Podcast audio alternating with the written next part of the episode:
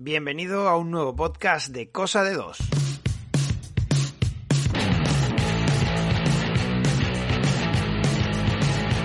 Prometí que no hablaría de lo que más me gusta en el mundo, pero no me he podido resistir. Y no, no es la comida.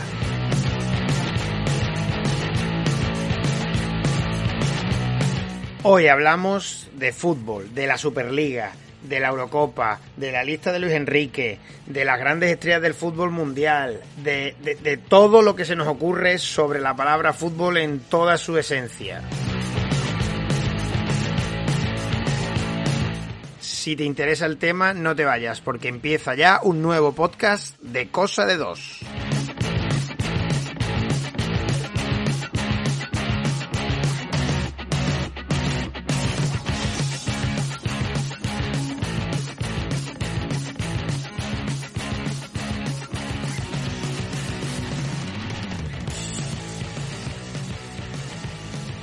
Bueno, y como os decía, vamos a hablar de fútbol en toda su extensión. Y para eso, pues me he traído a un buen amigo, a un buen periodista que sabe mucho de fútbol y que seguro que vamos a destripar muchas polémicas que han surgido en esta última fase de la temporada. Vivi Nuesa, ¿qué tal? Muy buenas.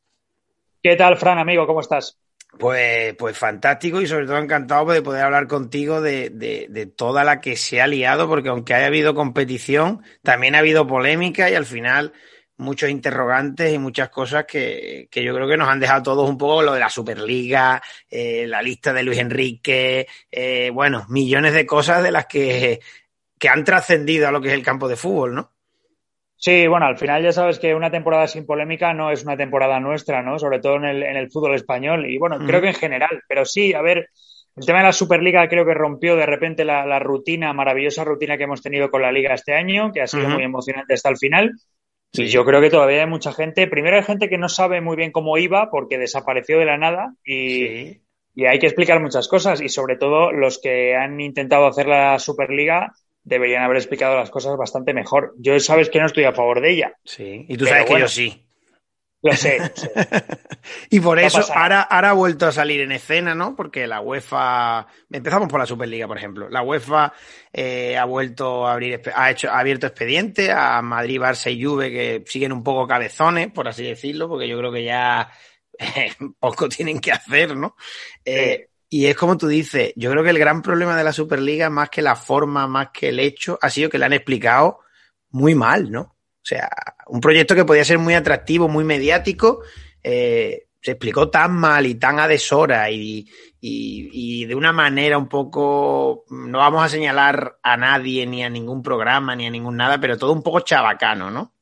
Para lo que debería sí, ser. Sobre, sí, sobre todo porque al final eh, ya se venía barruntando el tema de la Superliga horas antes, porque Javier Tebas y la Liga y otras federaciones eh, habían cogido el, el, carrito del helado, les habían pillado con el, con el carrito del helado y prácticamente lo anticiparon. Entonces, precipitaron que los presidentes tuviesen que hablar. Bueno, de hecho no hablaron, habló solo Florentino Pérez, uh -huh. que es otra de las cosas que también creo que se han hecho muy mal, que ha salido Florentino Pérez, él solo, eh, tampoco le han apoyado mucho el resto cuando deberían haberle apoyado a contar cómo era la Superliga y sobre todo que para mí el mensaje que dio de somos los salvadores del fútbol, creo sinceramente que no puedes ir por ahí, porque hay gente a la que no le vas a entrar por ahí con la idea. Uh -huh. Tú puedes hablar de que es necesario un cambio en el fútbol para salvar diferentes categorías, pero no lo puedes decir de forma tan, tan, tajante como diciendo o esto lo hacemos nosotros o todos los demás vais a morir y hemos venido a salvaros. Creo que esa, esa función de salvador no le pertenece sí. a ningún equipo, ni al Real Madrid, ni al Barcelona, ni al Atlético, ni a ninguno.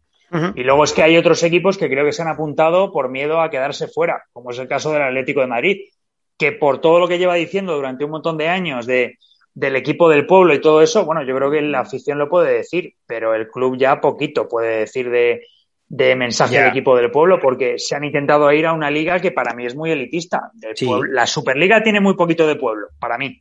Sí, hombre, a ver, mm, yo la comparo un poco con la Euroliga de baloncesto. Me vas a decir que no es lo mismo un deporte que otro, porque el baloncesto nacional tanto aquí como en otros países, está muy, muy de capa caída. Es decir, hay gente que a mí me llegó a preguntar, ¿pero por qué lo comparas con la Euroliga si yo no sé ni en qué canal se ve la ACB? me decían. o sea, porque, porque son competiciones que están muy, muy de, de, caída y, y, al final la liga es eso. Hay un grupo de eh, 10, 12 equipos fijos y el resto pues va, va cambiando según lo que pasa en sus países. Yo creo que la Superliga, si se hubiera explicado de una manera en la que tú dices, mira, vamos a sustituir el formato Champion, eh, no va a variar mucho porque al final todos sabemos y no nos vamos a poner tampoco eh, con lo de los méritos deportivos muy estrictos porque en España los tres estos Madrid, Barça y Atleti, eh, al 99,9% van a entrar por méritos deportivos, tal y como está formado el negocio, porque reparto de dinero, presupuestos, etcétera, etcétera, en España esa variedad o esa eso de que te, te cuelen al, yo qué sé, la Real, el Betis, el Villarreal y el Barça, eso no va a pasar.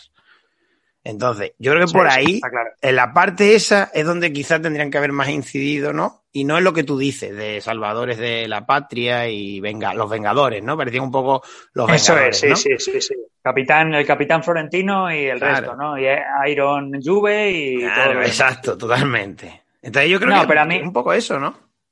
Sí, pero sobre todo también porque yo creo que si el problema es la Champions, si el problema es que, la competición para ellos se ha rebajado de nivel o ya no es lo mismo, métete con la Champions, es decir, mantén las ligas nacionales como tú las tienes ahora, porque eso le da vida a todo el fútbol nacional. y luego es cierto que lo que puedes hacer es crear otra Champions League y luego ya cada uno decide dónde, dónde quiere ir o no. Sí. Eso lo veo más normal, pero yo no me creo, por ejemplo, y es imposible cuando a un equipo le dices que el dinero y la pasta va a estar en la Superliga, si tiene que elegir entre un mm, Real Madrid X equipo el sábado o enfrentarse al Manchester United el jueves, donde va a ganar mucho más dinero, lo que van a querer hacer es ganar la Superliga, no la Liga Española. Y eso también de, no, es que el dinero que nos llevemos nosotros luego va a servir para quitándole al mejor jugador de otro equipo, pagándole un pastizal, ese equipo va a poder reforzarse.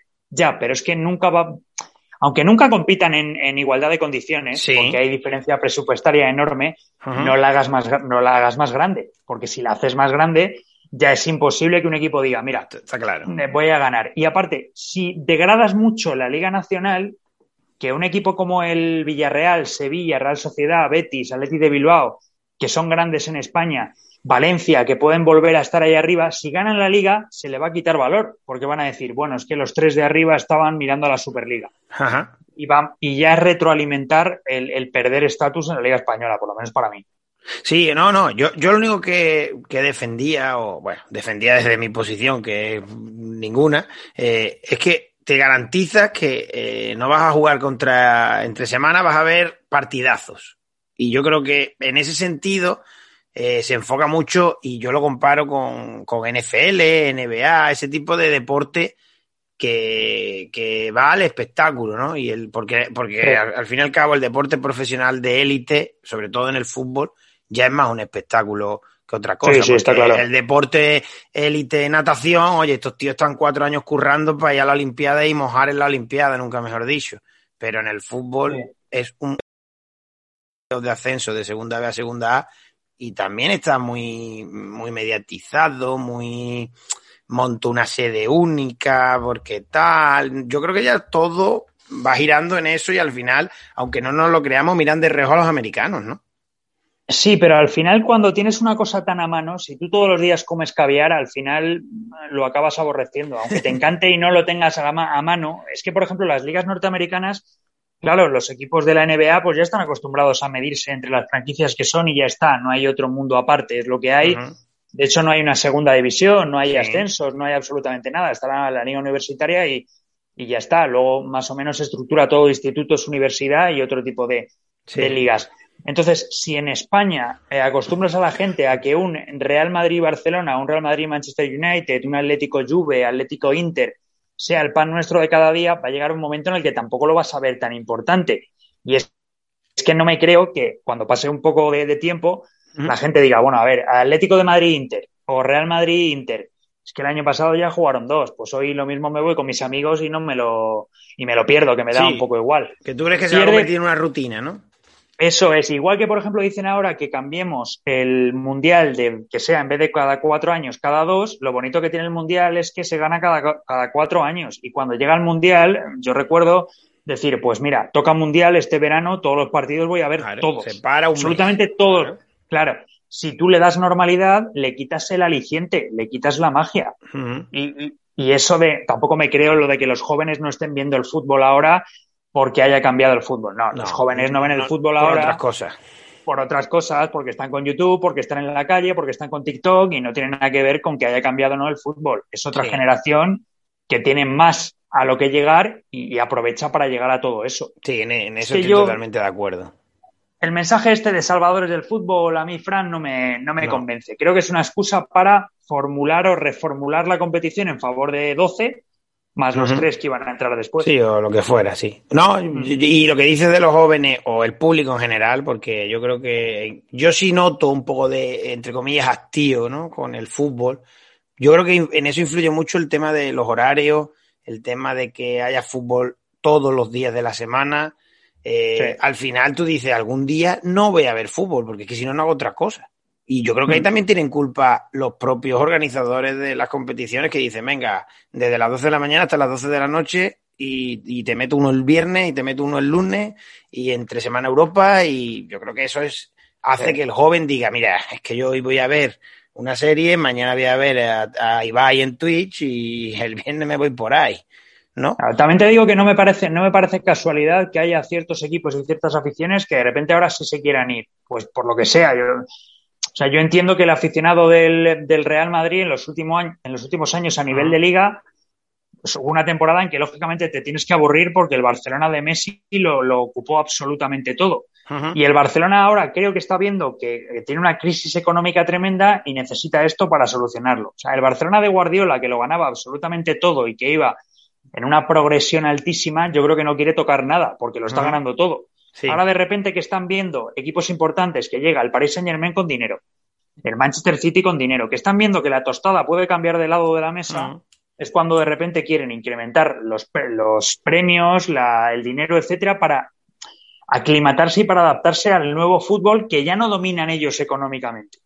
Porque antes el Real Madrid, tú sabías que económicamente era el mejor. Claro y ahora te llega un Paris Saint Germain y te dice, mira, por lo mismo este año me quedo en Mbappé y el año que viene se me va gratis porque esos 120 millones que tú me puedes dar los genero con lo que sea o con que suba un poco el petróleo por allí claro. y a mí me da igual. Entonces, me da la sensación de que también se están viendo un poquito el tema Premier y el tema eh, Paris Saint Germain y equipos Estado y querían solucionarlo.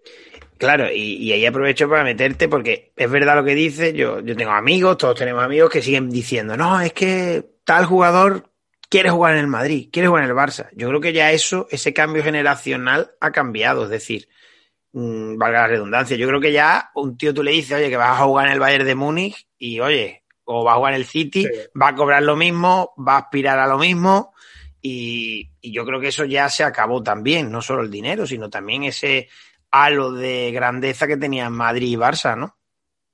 Sobre todo yo creo que más el del, el del Barcelona puede bajar. Yo creo que el Real Madrid lo va a tener siempre. El Real Madrid al final es el mejor equipo de la historia y es el que yo creo que cualquier futbolista que le llame el Real Madrid como mínimo se lo piensa 23 de las 24 horas que tiene el, el día. El Barcelona es cierto que cuando pierda a Messi va a caer un poco, yo creo, esa, esa idea. Ellos tuvieron a Ronaldinho y justo después a Messi y han tenido una época maravillosa, pero hay que ver cómo se adaptan después a, a todo eso. Pero bueno, en el Real Madrid pasó sin Cristiano, en el Atlético podrá pasar cuando se vaya Simeone, que ojalá sea lo más tarde posible. Pero sí es cierto que, por ejemplo, la Premier League creo que llama mucho más la atención de lo que llamaba antes. Y la liga alemana y francesa sigue sin llamar tanto la atención, pero saben que la opción Champions League y el dinero que les van a dar allí es espectacular. Por lo tanto, un, no sé, un Lucas Hernández sí se iba al Bayern de Múnich sin pensárselo, aunque supiese que la liga alemana le va a ganar fácil. Porque sabía que el camino le llevaba a la Champions. Claro, yo creo que. Sí. sí, sí, creo que lo tenemos complicado a la hora de competir con, potencias extranjeras. Claro. por eso creo que Florentino quería, quería hay muchos millones para poder igualar. Claro, es que al final tú dices que vas a jugar en el Bayern y sí, y el Bayern es candidato a todo y, el, y al final aunque ganes la liga de calle, pero también te llevas una prima por ganar esa liga de calle, que eso también cuenta. y el, el PSG pues, este año se han encontrado que no, la, no van a ganar nada. Sí, pero bueno, pero el año pasado estuvieron a punto de ganar la Champions ya y este año no la han ganado porque al final se han tenido que cruzar eh, nuevamente con, con se han cruzado con equipos imposibles prácticamente. era muy, era muy complicado. Y que la Champions parece que no, pero es que es muy difícil de ganar. El Real Madrid lo que ha hecho de ganar 4 de 5 es una auténtica animalada. No, eso no lo vamos a volver a ver. Eso no lo vamos a volver a ver. Es como Rafa Nadal con Roland Garros. Eso parece fácil porque lo estamos viendo, pero, pero no, es generacionalmente va a ser imposible verlo en mucho tiempo. Así mm. que, bueno, vamos a ver si conseguimos competir, pero es cierto que, que la Liga Española o vienen ahora mismo más estrellas o es mucho más competitiva y esto de, de este año ocurre todos los años, que haya cuatro equipos en un puño en las últimas jornadas, o como el año que viene, de repente el, Madrid y Barcelona vuelvan a arrasar, pues otra vez la Liga Española va a perder, va a perder interés. Y, y claro, eh, llegamos a las competiciones europeas, dos finales, tres equipos ingleses. Mejor ejemplo que ese. Sí, y es que aparte tú ves un partido de, de, Premier League y es que te lo pasas muy bien, porque el estilo de fútbol de la Premier League es muy bonito de ver. El español es técnicamente muy bueno, pero es balón al pie y luego a partir de ahí jugamos falta, falta velocidad, falta fuerza. Es cierto que, vamos a ver, al final tú puedes ganar con tus armas, pero eh, a mí todo tipo de fútbol me gusta, ¿eh? desde el más atractivo al más defensivo. A mí me gusta la estrategia y me gusta la táctica y, en cada partido veo algo diferente. Pero sí es cierto que para la persona que quiere ver un rato divertido la televisión y se quiere poner un partido, pues te encuentras de repente con un Chelsea-Manchester City y lo mismo es que es 15 veces más divertido que un Real Madrid-Barcelona porque hay 30 ocasiones en cada área. Sí, y porque mide, y porque yo creo que también ellos eh, tienen un concepto diferente, ¿no? Porque aquí muchas veces hay más miedo a perder, ¿no? ¿No te da esa sensación en ese tipo de partidos? Sí, no, aquí, aquí también es cierto que luego, como aquí estamos todo el rato exprimiendo el tema fútbol, generamos una ansiedad y un miedo a perder. Y esa palabra fracaso a los equipos que es tremendo. O sea, aquí somos capaces de decir que Pep Guardiola es un fracasado por ejemplo. Que es una barbaridad. eso es, o que Simeone es un fracasado. Es alucinante, o sea, es increíble. De hecho, el Atlético de Madrid ha ganado la liga este año y si tú repasas el 90% de los programas de televisión, de radio, etcétera, y periódicos, casi todos te van a buscar un pero. Sí, ha ganado la liga, pero el VAR. Sí, ha ganado la liga, pero estuvo a punto de perderla porque perdió 12 puntos de ventaja. O sea, es, es increíble, o sea, nunca valoramos nada. Estamos deseando que un equipo suba mucho para luego bajarle de la manera más terrible. Y a los ídolos, igual. Zidane, ¿cómo? O sea, nadie puede dudar de Zidane. O sea, absolutamente nadie. Y la han querido echar desde septiembre. Luego se suben al carro en febrero y ahora le están empezando a dar leches otra vez en el mes de mayo, a finales, como no ha ganado la liga. Y eso en Inglaterra, bueno, es una prensa también muy amarillista, pero. Pero ahí deja espacio. Sí, ahí deja mucho más margen, sí. Sí, sí, tú, no verás, tú no verás a un seguidor inglés decir, es que mi equipo está jugando muy mal, este fin de semana no voy a ir, me tienen harto, me voy a hacer otra cosa. No, te llenan el estadio, animan al equipo y luego lo ponen a parir si es necesario, pero están. tú fíjate la de años que se fumaron en el Arsenal a Wenger, que no ganaba ni a la chapa. Y ahí estaban todos, como el primer día. Luego rajaban, pero estaban. Aquí hemos visto el, el Camp Nou, un partido en el que ya no es que no se jugaran nada, pero en un partido en el que un Barcelona afecta, imagínate, que, la cosa está más o menos controlada y de repente preguntaban el aforo antes del COVID. No, pues hoy en el Camp Nou que tiene 90.000 hay 55.000. O sea, eso, eso en otro país es impensable. Ya. Aquí somos, para mí, aquí somos muy pijos del fútbol. Aquí nos gusta la hora que nos venga bien. Sí, eso sí. Todo. claro, si nos ponen un partido a las 4, nos han fastidiado la siesta. Si nos lo ponen a las 2, es que te parte la comida. Si te lo ponen a las nueve, es que es muy tarde. Si te lo ponen a las seis y media, ya no puedes hacer nada más por la tarde. Y si te lo ponen a las doce, es que pierdes el domingo con la familia. No nos gusta nada. No, yo lo único, yo ahí lo único que critico a la hora de ir al estadio es los precios de las entradas. Eso sí. yo creo que aquí el fútbol es muy caro. En todas las categorías, ¿eh? En todas las categorías. Porque, aquí... por ejemplo, la de, sin ir más lejos, este playoff de ascenso, el, eh, las finales costaban 30 euros la tribuna. Y estamos hablando de segunda B, ¿eh? Sí, no, no, que se te quitan las ganas. Bueno, no es que se te quiten las ganas, es que si tú tienes una familia de cuatro, padre, madre y, dos hijos o dos hijas, es que para ir un domingo al fútbol te dejas, te dejas ahí medio sueldo. Y, y, abonos, los abonos del, del Real Madrid, por ejemplo, una persona que tenga que gastarse 1.600, 1.700 euros por abono, uff, eh, hombre, ahí, sí entiendo lo de lo de no me apetece ir, porque te rasca el bolsillo de una manera tremenda. Ah. Pero claro, hay que, eso hay que cambiarlo, pero tampoco lo vamos a hacer, porque aquí ya sabes cómo somos, aquí es dinero y comodidad. Claro, y después te dirán que si no pagas ese dinero no puedes tener estrellas. Eso es, que si no pagas discurso. Si no pagas 1.500 euros de abono, Mbappé no viene. Claro, efectivamente. Y hablando de Mbappé, eh, ¿crees que ya ha pasado la época de Cristiano, de Suárez, de Messi, de esa generación que ha marcado pues, una década y que ahora aparecen, pues como vemos en la final de la Champions, los Mason Mount, los Phil Foden, eh, Mbappé, Haaland. Eh, ¿Tú crees que ese cambio generacional ha llegado ya para quedarse? ¿Que todavía los, viejos raqueros van a seguir dando guerra?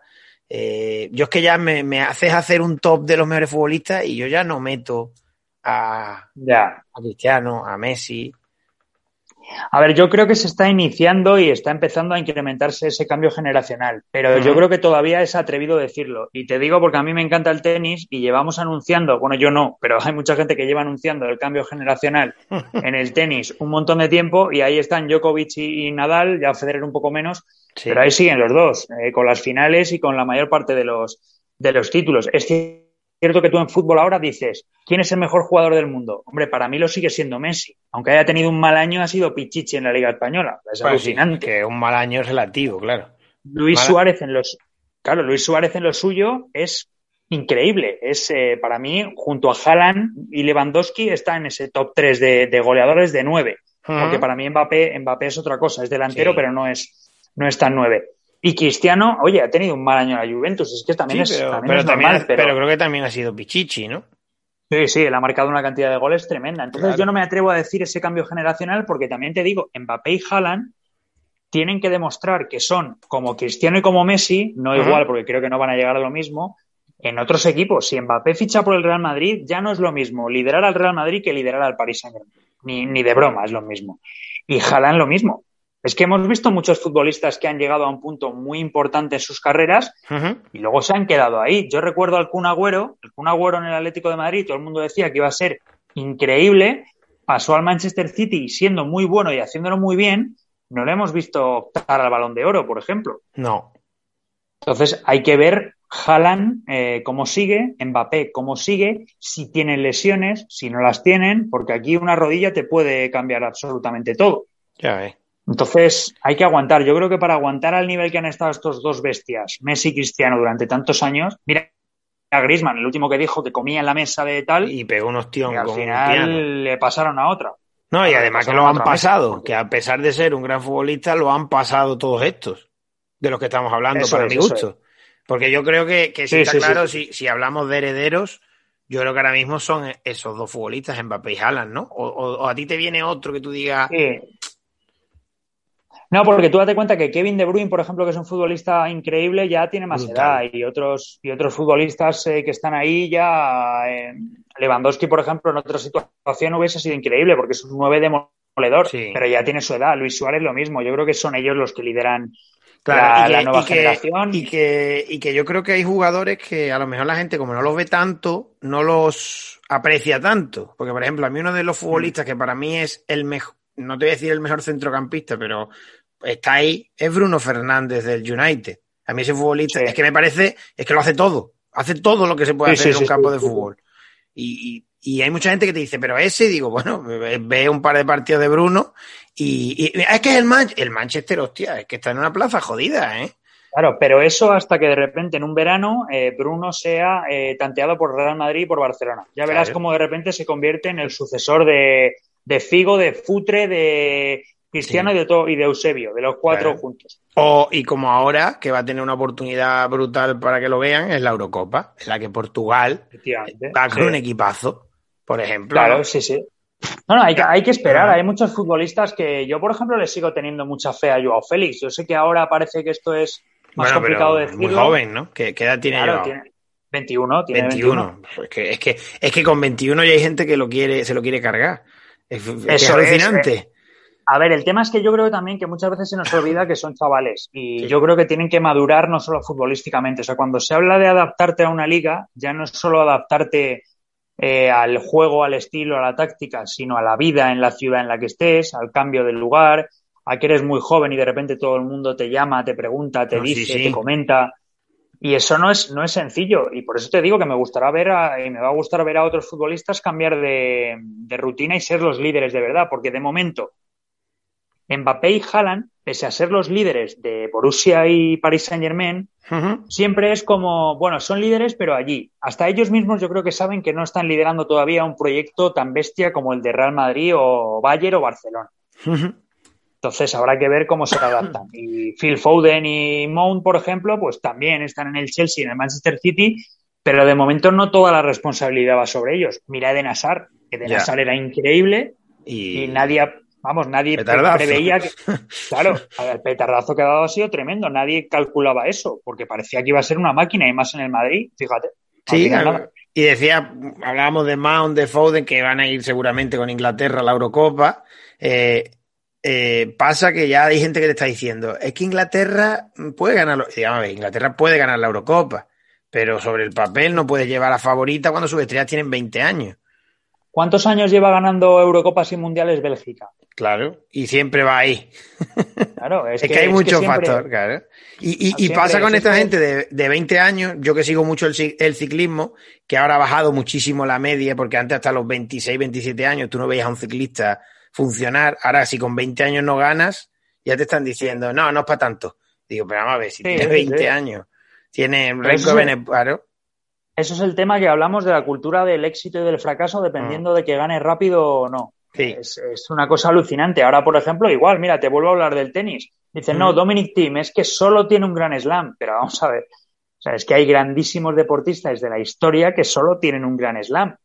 Claro, es que ganar es muy difícil. Claro, pero vemos, no, es que uno tiene 20, el otro tiene 19, el otro tiene tal, y dicen, no, bueno, pues el siguiente tiene que ganar como mínimo 10, porque si no es un paquete. claro. Pues no. Es que, es que como el ciclismo, te aparece gente como Van Aert, Van der Poel, Benepoel, eh, Hirschi, son gente entre 20 y 23 años que de repente empiezan a ganar. Y si tú con 20 años no ganas, ya no vales, ¿no? Es, que, es que esos son super genios, que tienen un talento innato y que aparte con la tecnología y la preparación que hay ahora, todo se acelera y están ganando desde marzo. Antes, si no ganaba el tour, no valía. Ya ganas en marzo, no tienes que esperar al verano para ganar grandes carreras. Entonces, yo entiendo, entiendo a los deportistas que empiezan ya a enfadarse con medios de comunicación y con aficionados, porque es que hay veces que escuchas a, ciertas personas hablar de fracaso y de éxito. Cuando tú ves que en lo suyo tampoco es que la gente les adore, que yo creo que el futbolista dirá, pero ¿qué me está diciendo a mí este? Que en lo suyo no está ni en la mitad de lo que yo estoy haciendo en lo mío. Ya. Pero bueno, ya sabes que el sofá y Twitter es, muy sencillo de manejar. Es un buen juzgado, es un buen juzgado. Eh, y hablando de selecciones, a bote pronto, ¿qué te parece la lista de Luis Enrique? Que una vez más, y como siempre, hay polémica. Sí, a ver, yo estoy a muerte con los 24 que van, eso siempre lo he dicho. Luego yo puedes estar de acuerdo o no, pero cuando hay una selección ya hecha, hay que ir a muerte con ellos porque al final son los que nos van a representar en la, en la Eurocopa. A mí me parece que tiene bastantes carencias esa lista y que ha cometido bastantes errores. Yo, por ejemplo, lo de Nacho, Iago Aspas, yo pongo, pongo a cuatro, ¿eh? Y no digo a quién quito porque me parece también faltarles un poco el respeto, pero yo metería a Mario Hermoso, a Iago Aspas, a Nacho y a Canales. Para mí esos cuatro tenían que haber estado. Luego ya cada uno puede hacer el cálculo que quiera, y quitar a dos. bueno, de hecho podía haber metido a dos más, ¿no? Porque podía llegar a 26, ¿no? Claro, quitando a dos de esa lista, metías estos cuatro y completabas. Lo de Sergio Ramos, a ver, es que esto es lo de siempre. ¿Esperas a tu capitán por lo que significa o priorizas el estado de forma? Es que yo creo que ahí los, claro, yo creo que ahí los entrenadores mienten mucho. Porque depende cuándo les conviene una frase u otra, la van manejando. Yo creo que nunca eh, sabremos la verdad. Eso sí te lo digo. Porque los dos han quedado muy bien. Uno ha puesto su post en Instagram, el otro ha explicado algo en una rueda de prensa y ahí se quedó. Sí, a ver, yo, también creo que Sergio Ramos, con la leyenda que es en el Real Madrid, si Sergio Ramos estuviese mejor asesorado, ese chico hubiese llegado diez mil veces más alto. Pero estas guerras. que ha llegado alto, ¿eh? Claro, pero estas, estas guerras que montan de renovaciones, de espectáculos, te hago un documental, luego como no gano nada, no me gusta y te hago otro. Eh, el nivel de los, claro, el nivel de los documentales, Es muy yo, yo, yo, yo, yo, yo, yo. es que ahí podemos hablar de que la cabra tira al monte, ¿no? Eso es, es que les encanta el yoísmo y creo que con gente como Luis Enrique, pues en algún momento, oye, que Luis Enrique le ha ayudado a jugar minutos de, la basura para la basura Para sumar, sí. Claro, pero por ejemplo, a mí eh, con Luis Enrique me pasa que, siempre me genera sentimientos encontrados. Por un lado, me, gusta que sea un tío que, dice lo que piensa, que es directo, que no rehuye la polémica, pero después tiene unos brotes como de rencor o como de tal que los oculta, como pasaba, por ejemplo, con Jordi Alba. De repente Jordi Alba se lo fuma de una manera espectacular y ahora ya es el lateral izquierdo indiscutible. Eh, con Ramos no sé si ha pasado algo parecido. Pero a mí me sorprende, por ejemplo, que no vaya un tío como Nacho, que ha cumplido un altísimo nivel en cuartos y en semifinales de la Champions. Que eso no lo puede decir cualquiera. Claro, pero por ejemplo, yo no, no me creo que es que Luis Enrique, como es reconocido culé, eh, odie tanto al Real Madrid que le deje a cero en la lista, porque al final la Eurocopa te la van a dar los futbolistas que tú convoques. Y si tú tienes a un gran Nacho como central, chicos, si te va a dar la Eurocopa, ¿qué más te da? Es que si a cualquier seguidor de un equipo, tú imagínate, a cualquier seguidor del, del Atlético del Real Madrid le dices, oye, si te vas con este a pasar la tarde, te van a llover 2.000 euros, se va a dar una vuelta. pues claro. Aunque sea del eterno rival. Pues, ¿Cómo va a renunciar Luis Enrique a tener un mejores futbolistas porque son del Real Madrid? O sea, no me lo creo. A mí, a mí el tema conspiranoico este eh, que hace mucha gente que vive siempre en una conspiración eterna me parece una auténtica chorrada. Entiendo que sorprenda que el Real Madrid no tenga ningún futbolista en la selección española. Sorprende a todos, porque es que... Es la primera vez en la historia, además, que no va a ningún... Claro, pero, pero aparte, es que nadie esperaba que Asensio bajase tanto el nivel, nadie esperaba que Carvajal estuviese tanto tiempo lesionado, lo de Sergio Ramos igual, y seamos sinceros, la gente no esperaba el final de temporada de Nacho. Si es que hasta hace nada Nacho y Militao les ponían a los pies de los caballos. Sí, señor. Entonces, bueno, y portero siempre ha tenido el Real Madrid un buen portero, ha estado Casillas, eh, Fernando Hierro en su día fue capitán, Raúl. Sí, que había jugadores muy icónicos y muy reconocidos y este año pues los dos fijos que son Sergio Ramos y Carvajal, pues en tema lesiones no han tenido, y Carvajal que siempre tiene muy mala suerte, que siempre que hay una fase final se lesiona. Pero yo creo que a mí personalmente la lista, pues yo lo que digo siempre, a mí nunca me va a gustar, porque yo creo que, a nadie le va a gustar nunca una lista entera. Eh, yo echo de menos, como tú has dicho, a Aspas, echo de menos a, a, Nacho, echo de menos a Jesús Navas, creo que hace, que hace falta un lateral, porque a mí lo de que Marcos Llorente aparezca en la presentación como posible lateral no me gusta, porque yo creo que no, es para nada lateral derecho ni cerca. Ni de broma. Y después, pues, pues Canales, pues a lo mejor Canales te daba lo que te daba en su buen momento un futbolista como Isco o como un futbolista como Iniesta, ¿no? Salvando las distancias. Y, bueno, y es que después aparecen nombres, eh, tú no querías darlos, yo los doy yo. Eh, a mí, por ejemplo, Sarabia es un futbolista que me gustaba, pero es un, futbolista que no ha estado en las dinámicas de la Paris Saint Germain. Mm, es un jugador que tiene por mm. delante a tíos como Di María, como Mbappé, como Neymar, y obviamente no va a jugar. Después los centrales, eh, los centrales titulares del City son Stones y Rubén Díaz. Y van los dos suplentes, que son Laporte y Eric García. Y después Diego Llorente, yo creo que es un central muy intermitente. A mí la defensa es lo que más Eso no, no es titular, claro, no, es titular en la Real. En el Leeds. En el Leeds, perdón, yo sigo con la Real. En el Leeds. O sea, son, son futbolistas eh, que, que, por eso te decía lo de Nacho y Ramos, porque al final saben jugar, Nacho en este caso ha sabido jugar con la presión de jugar en todo un Real Madrid, siendo un futbolista que, la gente se olvida de que está ahí, pero que lo que hace es muy complicado, porque además siempre que sale suele cumplir, es raro que haga un mal partido. Y después Sergio, si no está bien del todo, tiene 15 días para ponerse a tono. Y eso en una pretemporada a estos niveles, cuidado.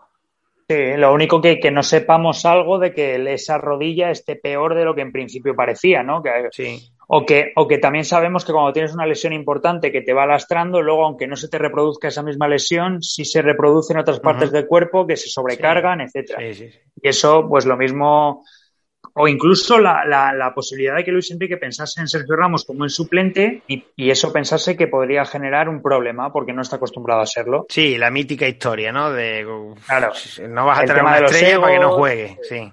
Eso es. Pero bueno, es que como dices tú, creo que nunca lo vamos a saber. ¿Y lo de, y lo de Yago Aspas no te sorprende muchísimo? Muchísimo. Ha sido el jugador, ha sido el único jugador de la liga que ha marcado más de 10 goles y ha asistido en más de 10 goles. O sea, no lo ha hecho ni Messi. Sí, bueno, y es que creo que es el futbolista que más influye en su equipo. Sí, sí, bueno, eso, eso, no, se, no hace falta ni ver los números. Eso es increíble. O sea, lo del Celta con Yago Aspas en los últimos años es para que el estadio se llame Estadio Yago Aspas. o sea, es, es, es, espectacular. No sé si es algo personal, no, pero tampoco lo creo, porque es que al final es que te tiras piedras a tu propio tejado. Es que si traes a un tío como Yago Aspas y sabes que te va a hacer goles importantes y que puedes ganar la Eurocopa con él, oye, te tiene que caer, te tiene que haber hecho algo muy malo, ¿eh? te tiene que caer muy mal. Porque esto debe ser parecido a lo que le pasaba a De Sams con Benzema, que tiene que haber alguna movida muy grande para que lo quites de la selección tanto tiempo. Hombre, yo creo que todos los entrenadores tienen sus pedradas, sus gustos, sus es que este no me va a encajar por no sé qué, porque yo creo que irán por ahí los tiros eh, sí, seguramente. Bueno, y hablando de lo de Benzema, oye, ¿qué te parece lo de Benzema, por cierto? A mí, yo estoy encantado, ¿eh? A mí me ha dado una alegría tremenda y no tiene nada que ver con, el, con España ni nada, pero a mí me ha encantado verlo otra vez, que tenga la oportunidad de jugar con su selección. Porque es, mi futbolista, es, que es, mi, futbolista favorito del mundo mundial. Entonces. Escucha, es que lo que hace Benzema dentro de un terreno de juego no lo hace nadie con el 9 a la espalda. Es que es un delantero, es que al Real Madrid le ha llevado en volandas. Es que ha sido increíble. O sea, si no es por Benzema, el Real Madrid este año lo hubiese pasado muy, muy mal. Eh, no hubiese llegado a competir la liga al final. También es cierto que me pasa, pasa una cosa con el caso Benzema, que es que no sé hasta qué punto muchas veces se nos olvidan o queremos olvidar las cosas por, porque nos gusta mucho un, futbolista. Yo el otro día, yo no sé exactamente si lo que pasó entre Balbuena, el amigo, Benzema, etcétera, es, es como es. Eso lo tiene que decidir un juez y lo tiene que, que decidir entre ellos. Pero claro, el tratamiento deportivo de la información es muy curioso. Yo recuerdo que a, a Gaby eh, se le crucificó en el Atlético de Madrid y, por momentos se llamó absolutamente de todo al capitán. De repente, se le, en el último juicio ya se le declara fuera de toda culpa y se sigue hablando del tema Gaby. Le pudo costar también a Gaby esa, ese run run por encima estar en la selección. Seguro, Y le pudo costar bajar mucho su rendimiento. Y se sigue hablando incluso de eso después de pasado el, tiempo y después de que el juez dijese que nada, que no estaba metido en el, en el follón. Y el tema es que Benzema ha jugado también que la gente dice, no, que vaya, porque lo de Balbuena, bueno, tal. A ver, si lo de Balbuena es de verdad, yo entiendo que por mucho que lo haga bien Benzema, no debería estar en la selección. Pero si no tienen pruebas claras de que eso fue así y todo es por especulaciones y de Sams no tiene todo claro, Oye, chico, guíate por lo deportivo. Si no lo tienes claro, guíate por lo deportivo. Y por lo deportivo tiene que estar sí o sí. Vamos. Es que yo creo que yo creo que ha pasado eso, que, se ha quedado tan diluido, tan abstracto y, tan poco claro que han dicho, mira, vamos a traernos a este tío porque la Eurocopa con este tío lo mismo la ganamos, ¿sabes? Porque el equipazo que lleva Francia, yo no sé a ti qué selecciones te parecen favoritas, obviamente Francia es una. Eh, Francia, Inglaterra, para mí. Inglaterra y Francia. Francia, Inglaterra, y quizá también, mira, no, no, no tiene mm, las mismas plantillas y, tal, pero Portugal se quitó mucha presión siendo campeona en, en 2016 y eso, quieras o no, te permite jugar la siguiente Eurocopa con más tranquilidad, porque tú ya has sido campeón. Si no la vuelves a ganar, entre comillas, no pasa nada. Hombre, a mí, sin menos presión. A mí, por ejemplo, Portugal, así de cabeza, me sale Rui Patricio, Cancelo, Rubén Díaz, eh, Bernardo Silva, Bruno Fernández, Joao Félix, Cristiano Ronaldo. Sí, sí, tiene un eh, equipazo. Y seguro que me dejo algún fenómeno más. O sea, eh, es que Francia, el, el, tema de Francia es que si quieres hacer un 11, puedes hacer tres. Y tres once que serían titulares en casi todos los países. Y eso que tienen alguna baja, porque no puede ir Mendy del Madrid y alguno más que por lesión se ha quedado fuera. Pero arriba tú dices Mbappé, Benzema, Griezmann, Dembélé, es que madre mía lo que hay ahí, ¿no? Y físicamente, aparte de que técnicamente son muy buenos y que tienen un equipo ofensivamente tremendo, es que luego tienen un, músculo impresionante en el centro campo. Es que el Mundial lo ganaron así. lo ganaron siendo muy férreos y luego, si es que en ese Mundial eh, Giroud no marcó ningún gol y era el 9. No, claro. Es que en medio, en medio pones a Kanté que corre 200 minutos seguidos. Claro, eh, le Tolisó, el Pogba que está otra vez bien, eh, Rabiot que se ha reencontrado un poquito en la Juve, una defensa, pues Barán, Kimpembe, Kunde, Lenglet, que son todos futbolistas de primer nivel. Es increíble, tiene un auténtico, tiene un auténtico equipazo. La verdad es que son los claros favoritos, pero ya sabemos lo que pasa. Al final, luego empiezas mal, tienes alguna duda o hay algún equipo revelación, se cruza por ahí, pero bueno, también tienes la suerte, yo creo, de que Alemania ha bajado mucho el nivel y se llevó un palo importante con el 6-0 de España y luego que España también estamos en un proceso en el que yo creo que no sabemos ni dónde estamos todavía. Y después, ahí. Eh, y después yo creo que el formato también beneficia mucho esas dudas. Porque es un formato en el que es muy difícil que te eliminen. Al principio. pero, hay una eliminatoria más. Este año ya tenemos octavos. Sí. Eso en la Eurocopa no estaba. Ya tienes una opción más de que a eliminatoria te, te elimine. Bueno, ahora mismo no tengo en la cabeza los grupos, pero Francia está en el, en el grupo de la muerte, ¿no? No, no, me parece que tenía el grupo fácil. No sé si era el grupo E o F, no lo tengo ahora a mano. No, es que, es que hay un grupo. No, yo tampoco, pero porque yo todavía tengo tenemos pendiente todavía final de Europa League, final de, la Champions, que no vamos a hablar de ella porque, porque cuando esto lo escuchen no sabe uno cuándo lo van a estar escuchando. Entonces, eso es, eso eh, es. No vamos a decir quién queremos que gane o quién ha ganado, pero mira, ya tengo por aquí los grupos y los franceses van, los franceses van al grupo de la muerte, con Alemania y con Portugal. Ah, ostras, pues entonces sí. Lo que, pasa que, ¿eh? lo que pasa que ahí la, gran perjudicada es Hungría, ¿no? Porque ah, pasan tres. La pobre va a recibir golpes por todos lados. Sí, pero bueno, ya, pero eso es lo que dices tú, pasan tres. O sí. Como no te gane Hungría. no, sí, que tiene, que como el día más, claro, es que ese es el problema. Es que tienes que tener dos días malos para que te echen de ahí. Eso es, y luego lo puedes solucionar ganando alguna de las otras dos. Sí, a ver, es, es complicado. Yo creo que la UEFA y todo, o la FIFA también en este caso, con el Mundial, están favoreciendo a federaciones menores por el tema de votos y el tema de sus cosas. Ya sabes cómo son las cosas. Yo, yo es que volvería a las Eurocopas de 16. Sí, bueno, claro, es que era mucho más emocionante, o por lo menos dar oportunidades, pero no, no tantas, porque es que al final consigues que haya equipos, que, haya partidos que sean residuales. Claro, y aquí volvemos al principio, a la Superliga.